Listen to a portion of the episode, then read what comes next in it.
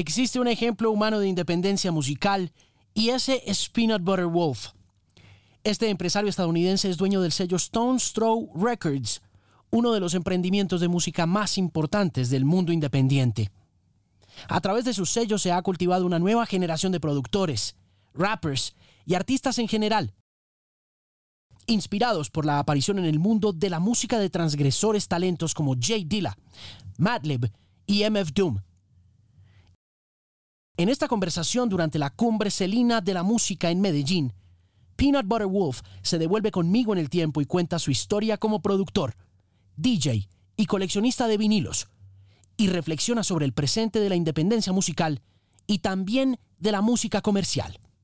Peanut Butter Wolf es mi invitado muy especial al episodio número 28 de El Podcast por Canal 13. It's good to have you in Medellin. Yes, thank you. And you pronounce it Medellin? I've always been saying Medellin. I don't know. Yeah, you can say it both So ways, bad. man. Especially now that Madonna's got that Maluma song that's called, and he and she says Medellin. Oh, So- she does? Maybe that's why us dumb Americans. Is this She's your from first time? Detroit, I think, right? Who Madonna. Madonna? Yeah, she's from Detroit. Yeah, it's a Yeah. Detroit thing, maybe. Yeah. What brings you here? Um, a show with these guys over here. Cool. What show? The radio show. Uh, well, no, there's um. Oh, you're gonna be doing performing a show yeah, yeah, we have a we have a sh- performance tomorrow, and then um, I'm doing like a kind of talk, I guess, with people too, and a Q and A. So What are you guys gonna be talking about? Do you have any idea? What? probably the same thing that we talked with you about. Yeah. Just me. I don't know. no, I'm kidding. Um, yeah, I, I, I, I mean, for those kind of things, I usually just tell my story, like you know, from childhood to what I do now, because I've, I've kind of, I've done the music thing for since, well, since You were I a was kid. 15. Yes, so You were a kid. You started doing mixtapes and doing radio uh, yeah, mocks. yeah, You know? yeah, radio. Yeah, I did radio, like I guess as a t- well, when I was like 19, maybe. Yeah. but you did have a thing for it. You know, it was like I was watching our vinyl weighs a ton. I watched Oh, it cool. when it came out Oh, like nice. a, a few years back, and then I watched it again before I knew uh, you were coming. So that makes me less nervous. That means you know some stuff already. So. Oh yeah, I do. I mean, I know a lot. now that makes me more nervous. No, No, no, no. I mean, so um, yeah, yeah, yeah. For me, I mean, I started when I was like 14. I got my first turntables and my mixer, and you know, I was just really like, I was really intrigued by scratching. Like, I mean, hip hop, of course, but like the, um, I knew I wasn't a rapper, and but I learned how to make beats and I learned how to scratch, and so I started working with rappers as as a teenager. But you were also very much into a lot of other stuff because uh, the early tapes was. that uh, are shown on our vinyl weighs a ton. Yeah. have you you know doing top forty radio kind of stuff, you know, and and presenting Yeah. R and B hits and things like that, right? Right. Well, yeah, yeah. I guess when I was 12, I was like, all, all my records I was buying were like soul and funk and disco. And then um, I kind of learned about new wave and the whole the British invasion. I guess the second British invasion. Yeah. Um, I learned about that and was really into like The Cure and uh, New Order and groups music like that. But then I also was into Run DMC and you know Schoolly D.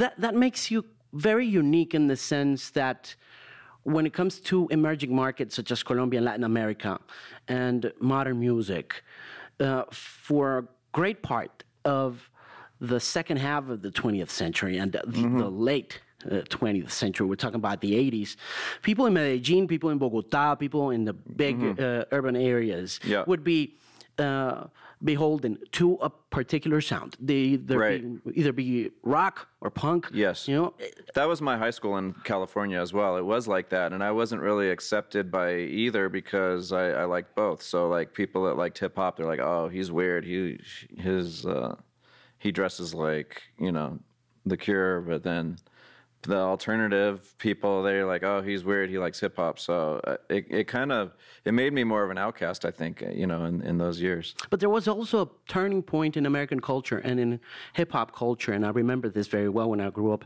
uh, being brought up in South Florida, uh, where kids would.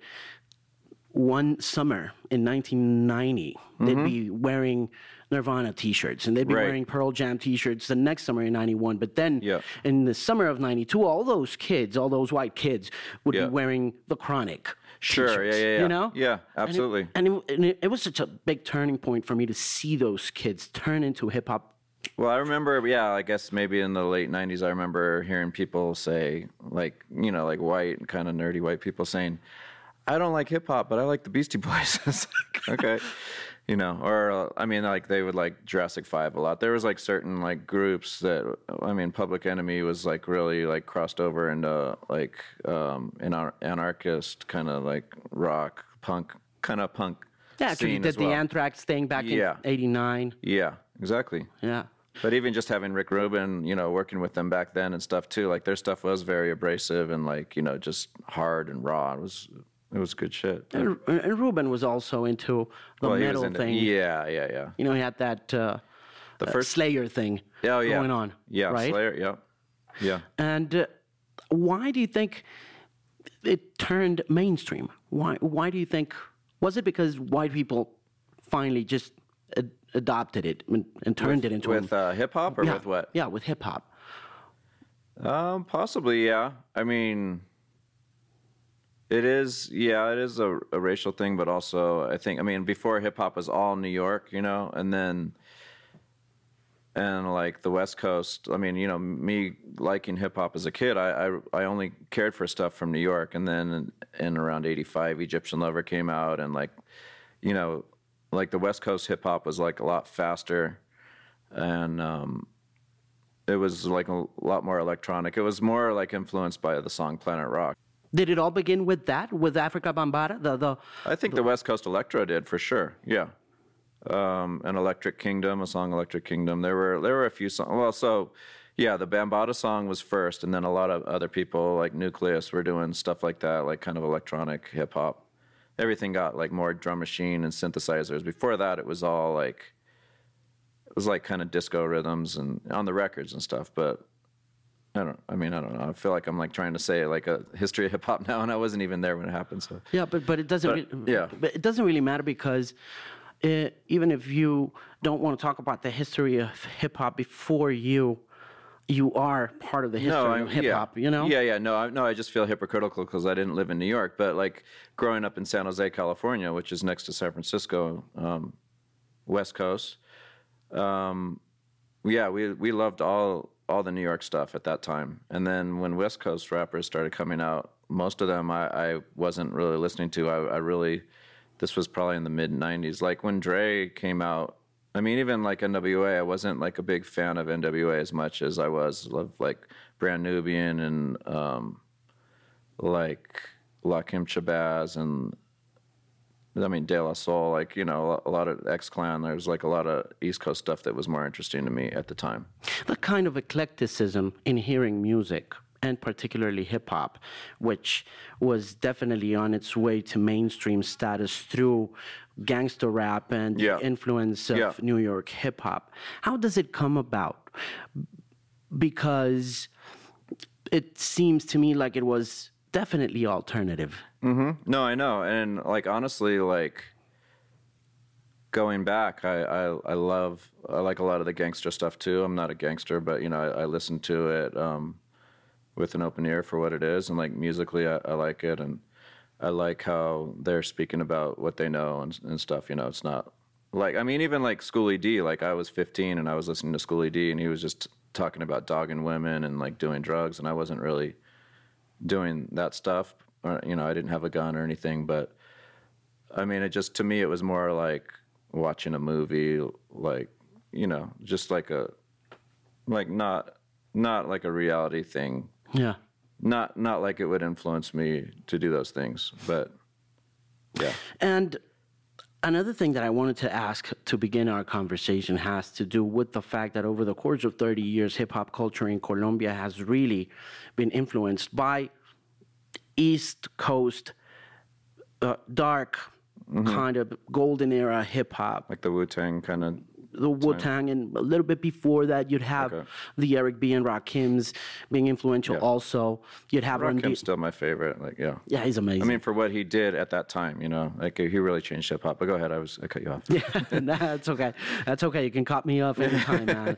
And, and um, I guess one of the reasons I really wanted to do this interview and meet you, and that I spoke to the people at the channel, at the mm. network, and at the newspaper was like, you really have to hear this guy talk because there's something missing in the knowledge and the education around hip hop that we need to inform our mm-hmm. kids Yeah. and our young adults. Yeah. And it's this Bay Area movement, you mm. know, which mm-hmm. is which really grabbed the attention of a few people who, if if they allow me to be politically incorrect, I would mm-hmm. say that we're a little bit more educated than those others who were influenced by those very roots of hip hop, Run DMC and Yeah. B and Rakim, and then the Wu Tang Clan and Mobb Deep Sure. and things like that. But not a lot of people still don't know. A lot of people still don't know what it was like in the Bay Area. And I would love for you to tell us a bit more about how that came It about. was so fun for me. Um, there was a, a magazine called The Bomb Hip Hop Magazine. It was like a little black and white magazine and um, more newspaper format, I guess. And you know, the source was kind of at that point. The source was like more about like it. It got a little more commercialized. So this magazine in the Bay, they were like kind of more like what hip hop used to be, I guess and they would throw these shows all the time. So they would have like I opened for Nas, you know, when he only had one song out. So he, they would bring some New York artists, or um, but yeah, there was a whole Bay Area scene as well. I mean, it was. Most most known are probably like the hieroglyphics, Souls of Mischief, and, and even They were that. like- Like, nowadays, if you say that name, no one will know what it what it is. But if they hear the song "93 to Infinity," they'll go, "Oh, I, that song sounds familiar." So, That was a crazy, crazy hit back in the 90s, man. yeah, It was such a beautiful song. Yeah, and the whole album was just so special. absolutely, It was so different to what was going on. Yeah. And it appealed to a few people only as well. Mm-hmm. yeah. Am I right? Yeah, I mean, well, they yeah they they had fans. Yeah, they had a lot of fans, and and they even do a festival, and it was it influenced me like seeing their festival. They they had me play at their festival, and it was there were two Bay Area movements because there was like the the more G funk kind of gangster rap. I mean, that kind of came out of Too Short. I mean, Too Short wasn't really like um, glorifying violence as much as just like being a pimp or whatever, you know Um, but there was that, and, and E40 was part of that. You know, those those were probably the two big names. But there were a, a lot of like RBL Posse and um, Mac Mall and uh, Mac Dre. Just like yeah, there was a lot of like street stuff that was like its own thing that was more keyboards and synthesizers and gangster lyrics. And then there was the the more like kind of traditional rooted in New York stuff and and that was like all of California like the Pharcyde were from California but they sounded they had more of like a, a, an East Coast sound to them so they sampled a lot of old records and um, you know the the lyrical content was different or like Freestyle Fellowship was another one that was like one of my favorites at that time um, so even though we were all West Coast, there were two different West Coast scenes going on, I guess. Did the flow uh, differentiate you guys? What, was the flow different? The flow was a lot different, yeah. Yeah. But then there was like a group like Hobo Junction that was kind of in the middle. They were almost like kind of kind of gangster and kind of lyrical as well. So How did it distance itself from uh, the current state of sampling back in those days? Uh, how was it different from what was going on in the New York era at the end of the 80s? Well, I think even like so, like a lot of the G Funk, it was like taking songs that were already known, that were already a hit, and then kind of maybe replaying them on the keyboard. So taking like Parliament, Funkadelic, George Clinton, you know, those kind of groups or those kind of artists, and or like a group One Way. It was like, whereas New York hip hop in the '90s, they were sampling like James Brown, and then like just rare versions of James, like not not even not only James Brown, but like a lot of groups from the '60s, and then the West Coast was kind of just take going back only like five years or something, and that got that kind of ridiculed sometimes by the East Coast people, like, oh, you're you know you're not even like digging in the crates, you're just like fi- you're finding something that's obvious, and then and then Diddy kind of did that, and you know, I mean, like using like like um, I'm coming up by Diana Ross or something like that, and it was just like huge on the radio, you know. when do you start digging in the crates? 86 for me. So I started buying records in 79 when I was nine years old. I was buying records every weekend. I would buy a 45 because that's all I could afford. The little records, they were only a dollar each. So I would save my lunch money. I wouldn't eat. You know, I would I would just starve. Uh, My mom would give me a dollar every day for school, and I would save it, and then I would buy records on the weekend. And so Was she okay with that? With she didn't know. so, but then by '86, like I, I really started, you know, like the song "Peter Piper" by Run DMC. They sampled the, um, yeah, the Bob James, and it's like, what is that? mu- Where's that coming from? That's so cool. And there was a, a book um, by a guy David Toop. I don't remember the name of the book, but I bought that book, and it would say all the names of the samples. So I, I had like a little piece of paper. I'd write them all, and I'd have them in my wallet. And whenever I'd go to a record store, I'd look for those ones, and I could never find them. And and then every now and then, when I would find like a Jimmy Castor or some, you know, like it's just begun or something like that, or I'd be so excited. So and then the Ultimate Breaks and Beats came out, and then it made it a lot easier for everybody. Like what was breaks and beats?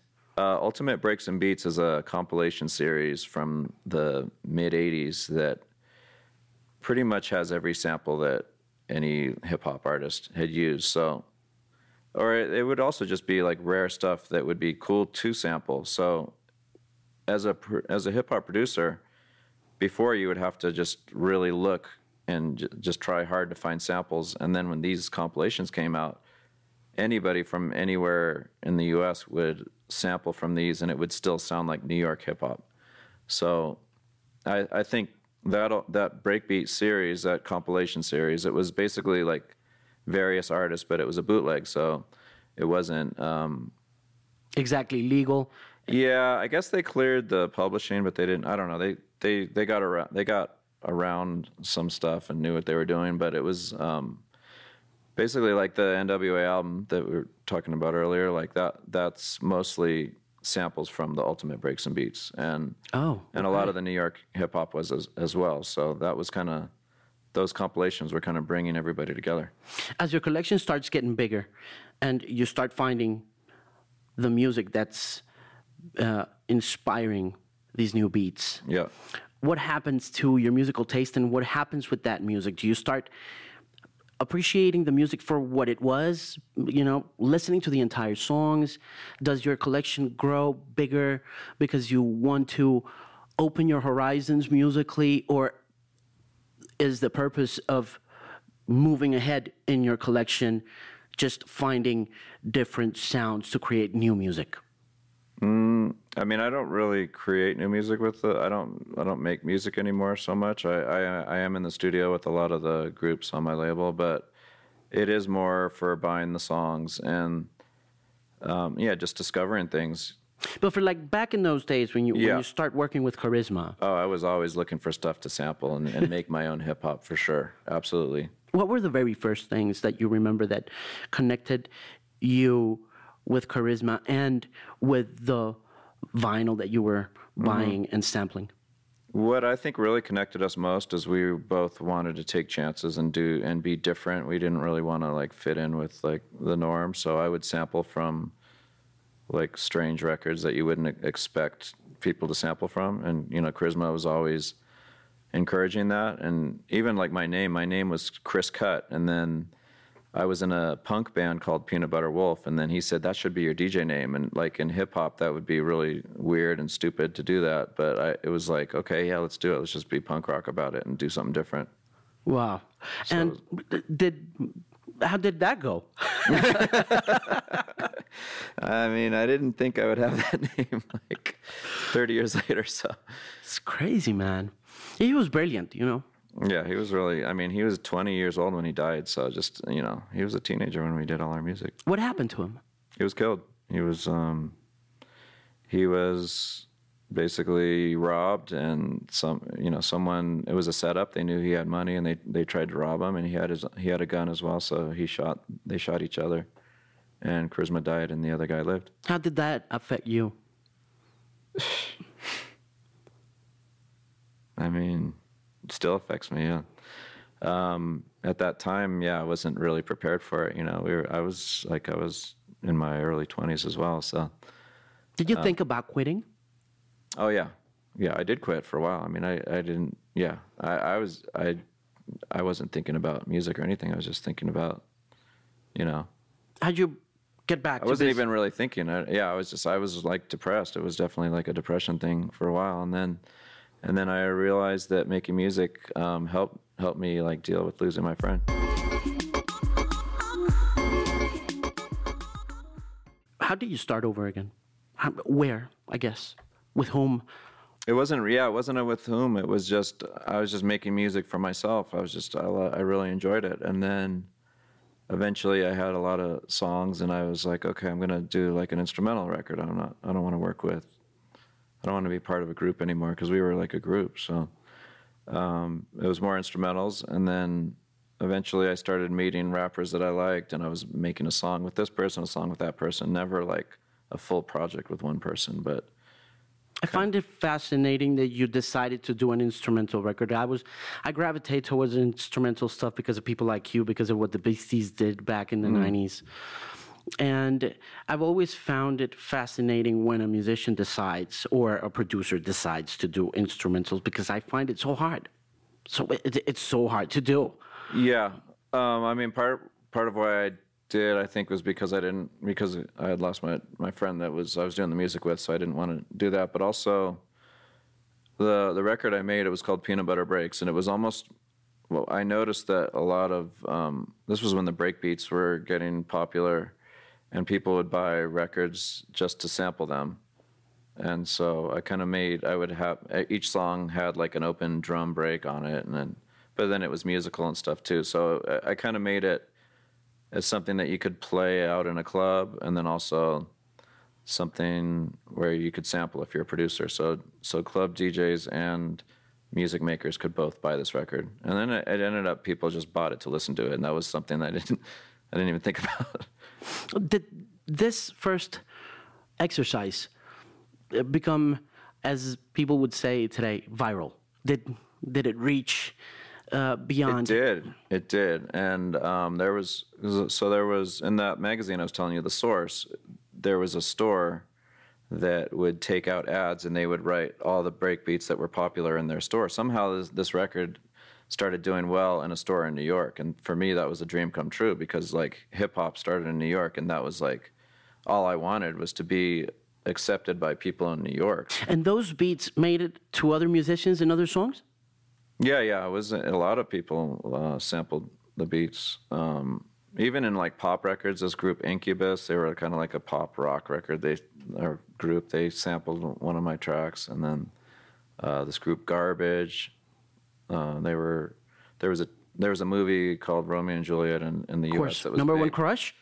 Yeah, that song was uh, sampled from my beat, like from from my record. That's crazy. So- But, were you already building your label? Was No, Stone? this was well, yes and no actually. So Stone, so I, I did that breakbeat record in '94. Charizma died in '93. I did the breakbeat in '94, and then in '96 I started Stones Throw. But the breakbeat was also my own label, but I called it Heyday Records. But I didn't know there was a rock label called Heyday, so then I changed it to Stones Throw. okay.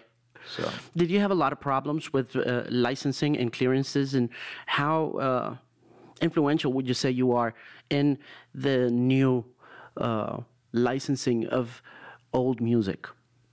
Um, yeah, the licensing have never been that big of a problem. I mean, I'm still here. Like the label hasn't folded, so you know, sometimes we don't know what the samples are from. Uh, when I say we, like let's say an artist gives me an album and and I want to put it out, and he doesn't remember where he sampled from. That I, will just take a risk and still put it out and and deal with the people when they come and tell me, hey, you know, you sampled our stuff. So Yeah, well, I, I guess my question has to do with my curiosity for what it was like back in those days, because I know that James Brown and the Meters and many others Sure. started just asking for uh, their, you know, their the rights to, Yeah, you and know? it's. I mean, yeah, of course they deserve, um, you know, The credit uh, yeah, a, a credit and some of the money. But then it's just like how much money is like really fair and like, you know, I would make a. So before I started my label, I was signed to Hollywood Records, which is Walt Disney's record label, and they would clear every single sample. And like in a song, I would sample from like maybe five different things, and one person wanted 50% of the song, someone wanted 25, someone wanted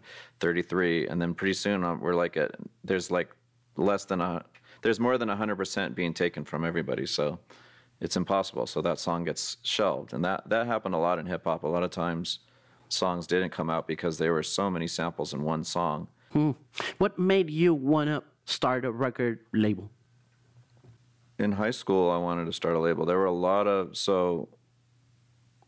At that point, um, all the records that I was buying were coming out on independent labels. It was very rare that you would find anything good on a major label. So it was like, you know, that's I think that's where all these people with the screw the majors thing came from. Is, you know, I mean, even when hip hop started, it was the, the coolest stuff was on independent labels. So it really it glamorized it for me as a, as a kid. Like that's what I want to do when I grow up. When you start the label, what are the challenges?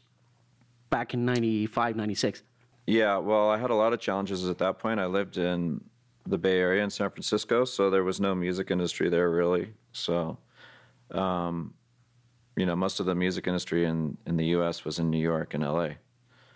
Um, I didn't have the connections. I mean, I, I started the label with no money, so I pretty much had to sign it. I didn't have to, but I chose to sign a deal where the distributor was getting the majority of the money, and me as the label was wasn't really seeing that much money.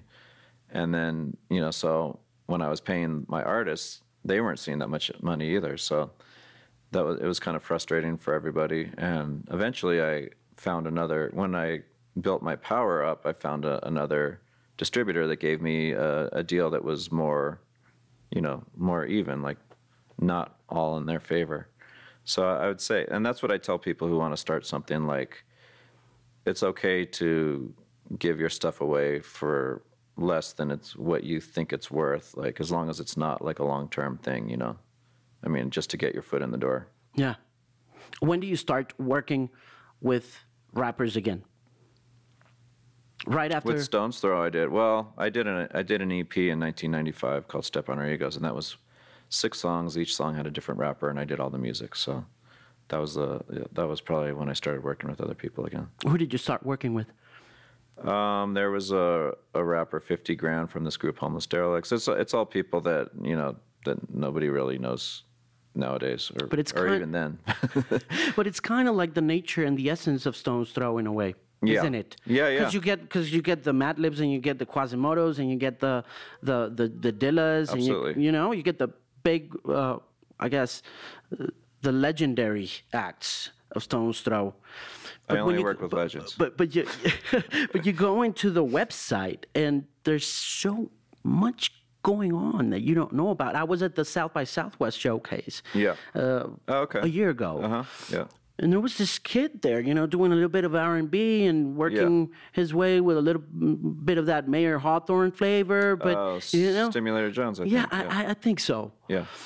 And, and that's fascinating about the label finding so much talent. I'm in a great position now because of the you know, knock on wood because the the stuff that I put out in the past. There are a lot of artists who want to work with me because of you know, well, I'll be on the same label as this person was on or whatever, you know, or or they they trust that I helped promote that artist to you know like when I signed Anderson Paak, that was before Dre ever knew who he was, and you know I, I saw him play at a at a venue that there were probably like 50 people in the show, and like he was nobody knew who he was, and he agreed to work with us because of the stuff that we did before with other people. So. Of course. How do, how do you approach an artist that when you find yourself interested? What, what do you say to him? I just say, hey, I like your shit.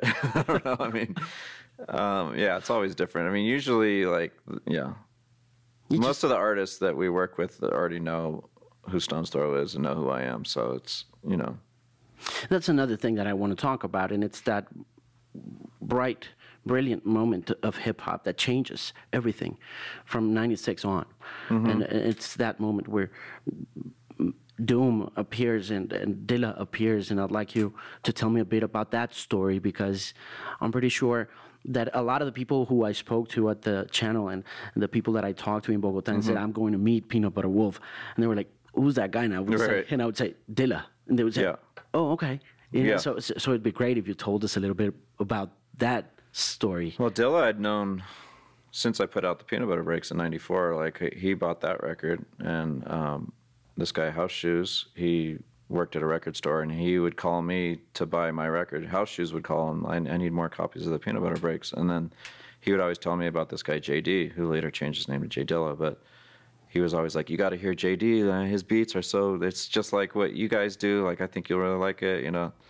I mean, it was not. It was it was better than what we did, but it was like the same style. So, um, yeah. So I, I knew him for a long time, and then, but he was signed. Well, first he did the Slum Village stuff, and you know, and he had Q-Tip was his manager from Tribe Called Quest. So Okay. he was kind of linked in with everybody. Like I think that's how he met like D'Angelo and Erykah Badu and you know De La Soul and whoever, like all, all the groups he was working with. He was also from Detroit, right? He was from Detroit. Yeah. The, does he move to LA when he starts working with you? What, how does He that? actually eventually did, and I couldn't believe it because he was always like Detroit, Detroit. He would wear Detroit hats, and you know everyone like his lyrics would be about Detroit. And then one day, and you know I'm skipping around, but this was probably like um, mm, like early mid 2000s. He was like, um, "Hey," I'm, he called me up. He's like, oh, "Wolf, I'm you're not gonna believe this. I'm moving to L.A." And so L.A. from Detroit is like probably five hours in an airplane. You know, it's pretty far. Um, and he did, yeah. He moved to L.A. He he said he was going to move there and be Common's roommate, and Common kind of took him in, because at that point Common was becoming successful with the acting and you know his music as well at that point.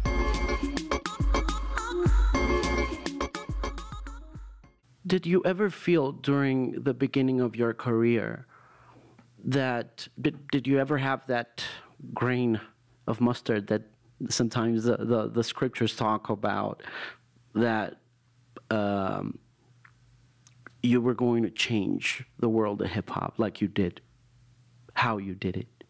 Was there a point in whether it was in your childhood or your teenage? I never believed in myself that way. I always felt like I always felt like oh I'm I'm onto something great, but I ha- I had such negative um, feedback growing up from people that it was like I always felt like well I'm great, but no one's no one understands it. You know, it's kind of like a teenager kind of thing.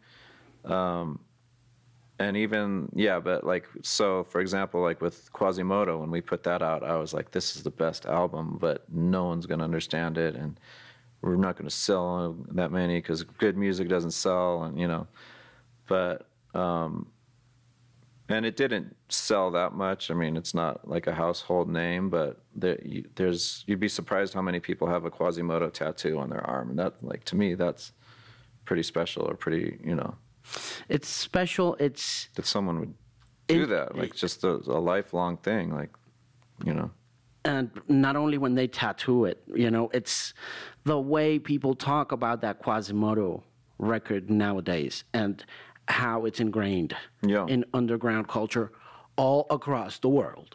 I mean, you know, because when you started working on the record and you say this record is really good and people aren't going to understand it, mm-hmm. maybe you were right about it not selling.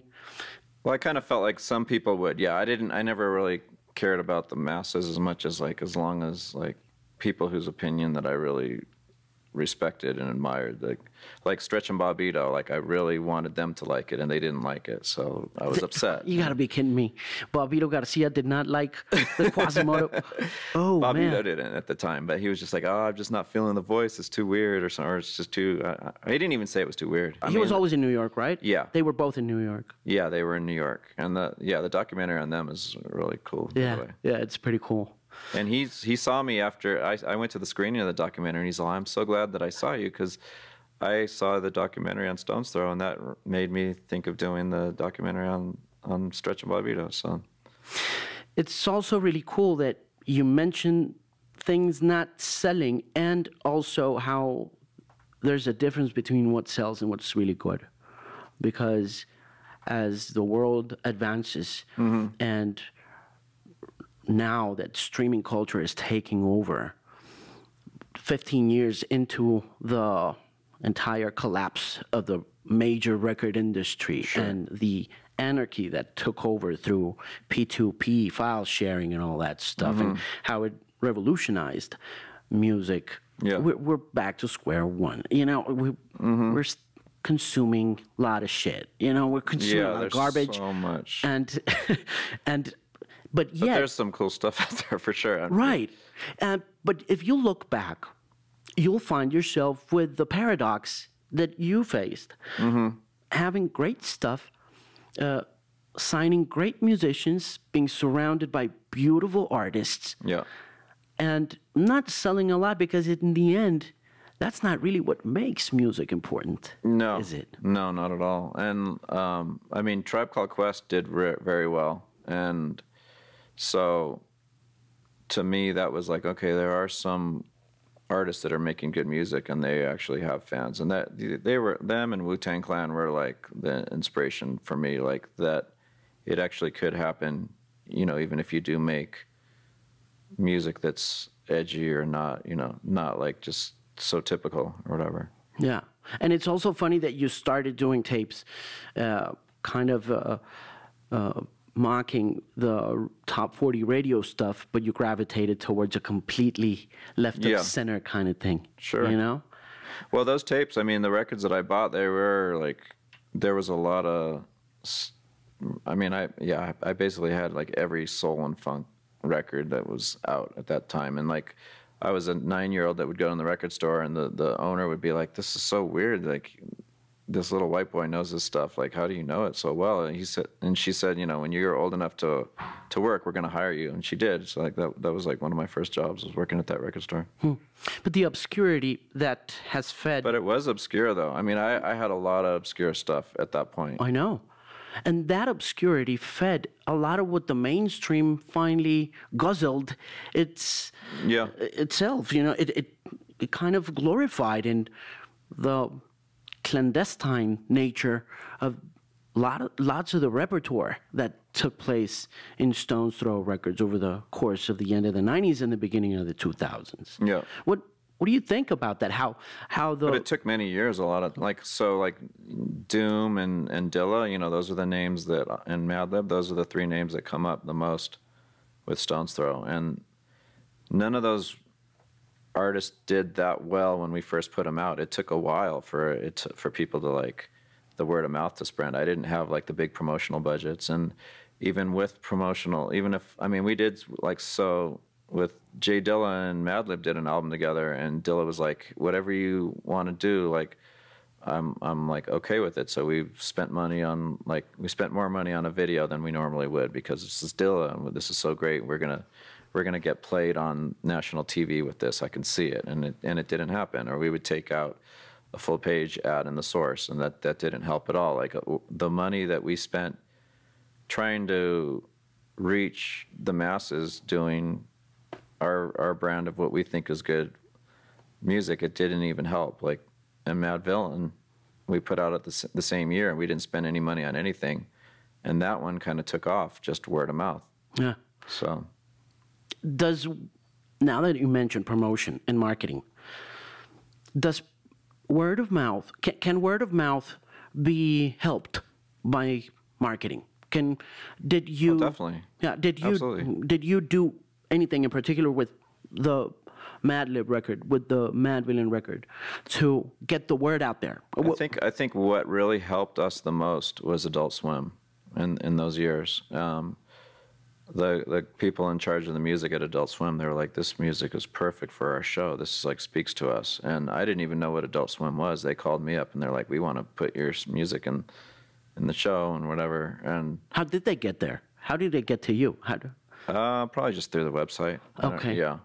And then, but what I learned was people that were into Adult Swim, they were into counterculture. They, they you know, and, and so it was such an easy way to to reach people who had a hunger for underground music. Yeah, it was.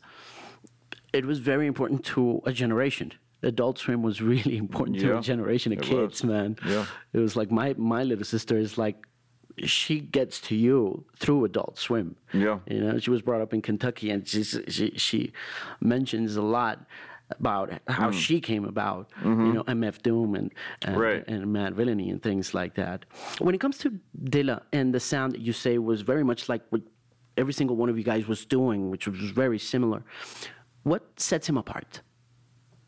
Or what set him apart? Set Dilla apart. Yeah, what set Dilla apart, given the fact that you just mentioned that, you know, we were all doing this kind of the same thing. Mm-hmm. Um, you just have to listen to the songs, and you. I, that's yeah. I, I can't. I never can really put that in words. Like what makes it great to me. It's just like when you hear it, you know it. You know. I don't know. Uh, because he crossed over anyway. You know, he, he did cross over, didn't he? He did, and at that time, um, he was getting a lot of work. You know, in the early 2000s with everybody, and Madlib wasn't getting any work. Like Madlib was just, and you know, I I, I wrote a, I wrote an email to um, the head of Motown Records, like, hey, you know, I, I see that you work with J Dilla. You should also listen to Madlib, and you know, I would I would try to do things like that, and it never really panned out, but like De La Soul, for example, they they chose a Madlib track, and then Madlib, he basically he gives you the song as it is, and without getting too technical, like you know, most people they'll they'll send a song separated to the artist, so the drums are on one track, the bass is on one track, the the keyboards on one track.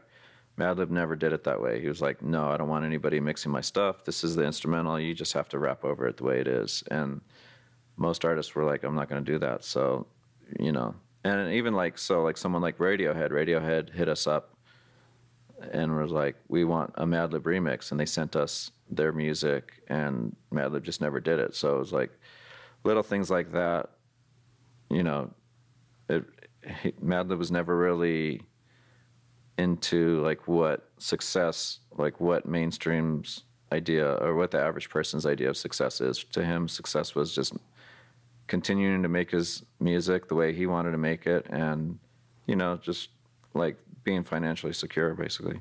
And he was, was he? yeah. Oh yeah yeah. No i mean he yeah he was yeah. I mean the early days he was broke. I mean i i was broke too. I mean i i wanted a sp1200 drum machine and i did a track for this guy and he sent me one in return this this artist that was bigger than we were. And then i let madlib borrow it and madlib needed money one day and put it in the pawn shop and didn't tell me. And then he never paid the pawn shop back and then it just got taken away. And so i, I lost my drum machine. I was like oh man i wish you would have told me. I would have like i would have paid for it or whatever. But you know i didn't have that much money at that point either. And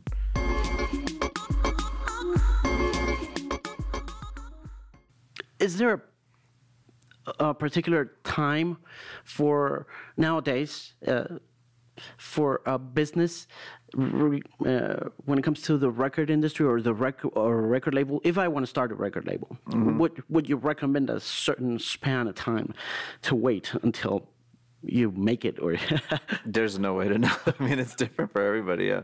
You, the thing is, is you can't really predict what people are going to gravitate to. You can never predict what's going to be a hit. It's just you just put out. I mean, that's why for me, I don't like.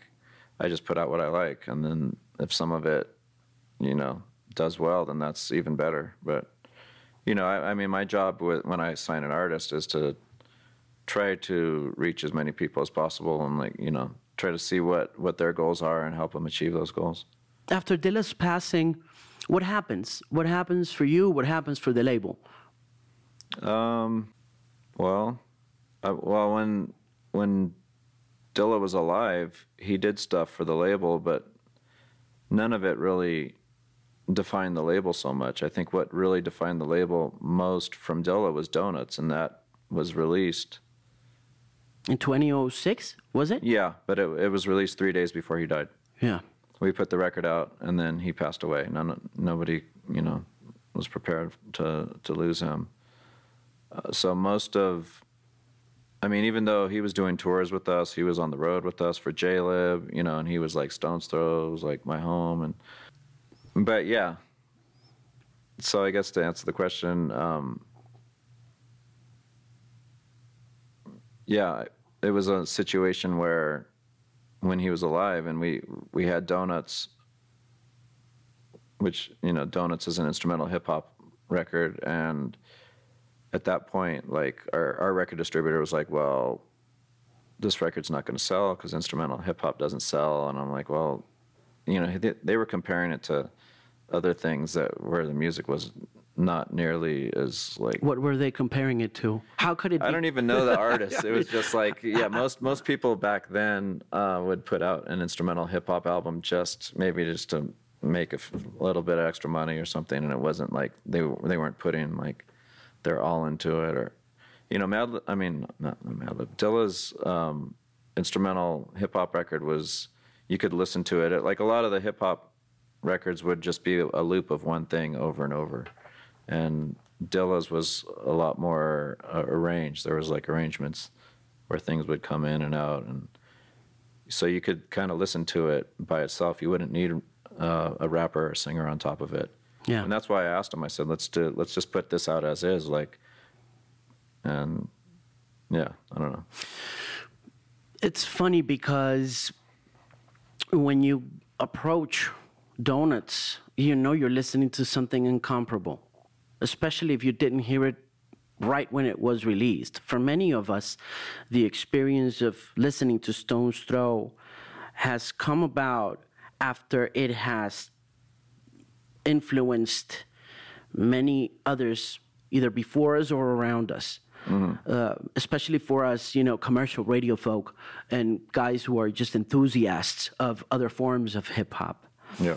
And I know it's pretty hard for you to put it into words, but it's still a question that I would love to put on the table and share with you, even if it has no answer, because uh, another example of how influential those records have been is MF Doom's way of rapping and approaching hip hop. You know, it and it's another reason why I decided to come and look for you because I really feel like hip hop fans out there in Colombia who are going to be watching this interview Yeah. will gravitate towards this stuff, and many of them will get hooked, and many of them will probably be influenced mm-hmm. by it in the same way that it influenced a generation of kids Yeah. back in 2006, 2007 when those records came out. In the case of Doom, you know, I, I- find it interesting that uh, young people around me also have no words to define how important it was in the construction of a, a new rhetoric, if you will. You know, what, what was it about food? Wa- Was that the the name of the album? Or Well, Mad Villainy was one that we Ma- did. Food was another one that he did. okay? Food was like his solo record, and Madvillainy was with Madlib and um, Doom together. What was uh, what was it about it? In your words, if you could find them.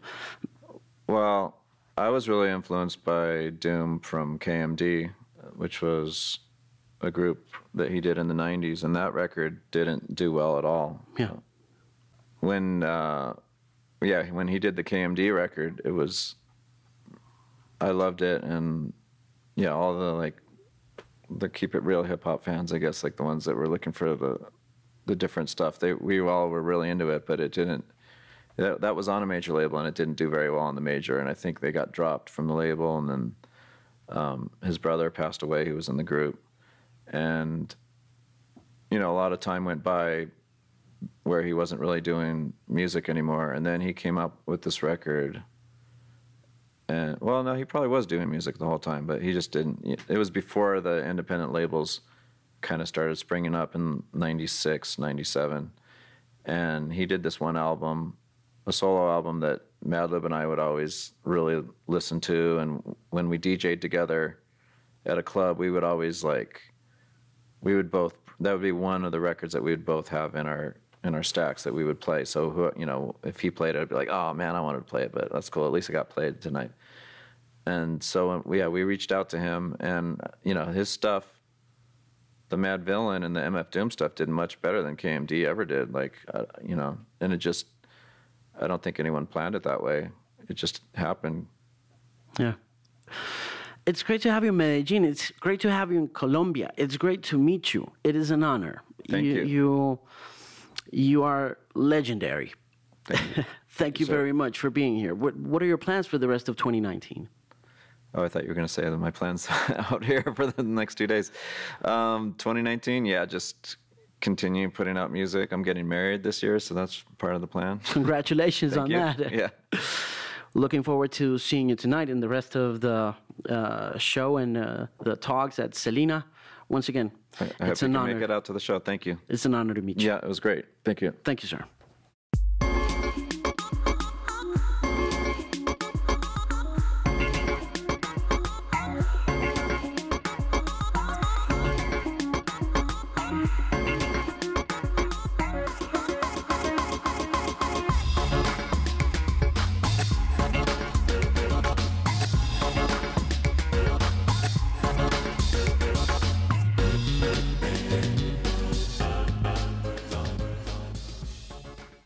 Este programa fue financiado a través de los recursos del Fondo para el Desarrollo de la Televisión y los Contenidos de la Autoridad Nacional de Televisión.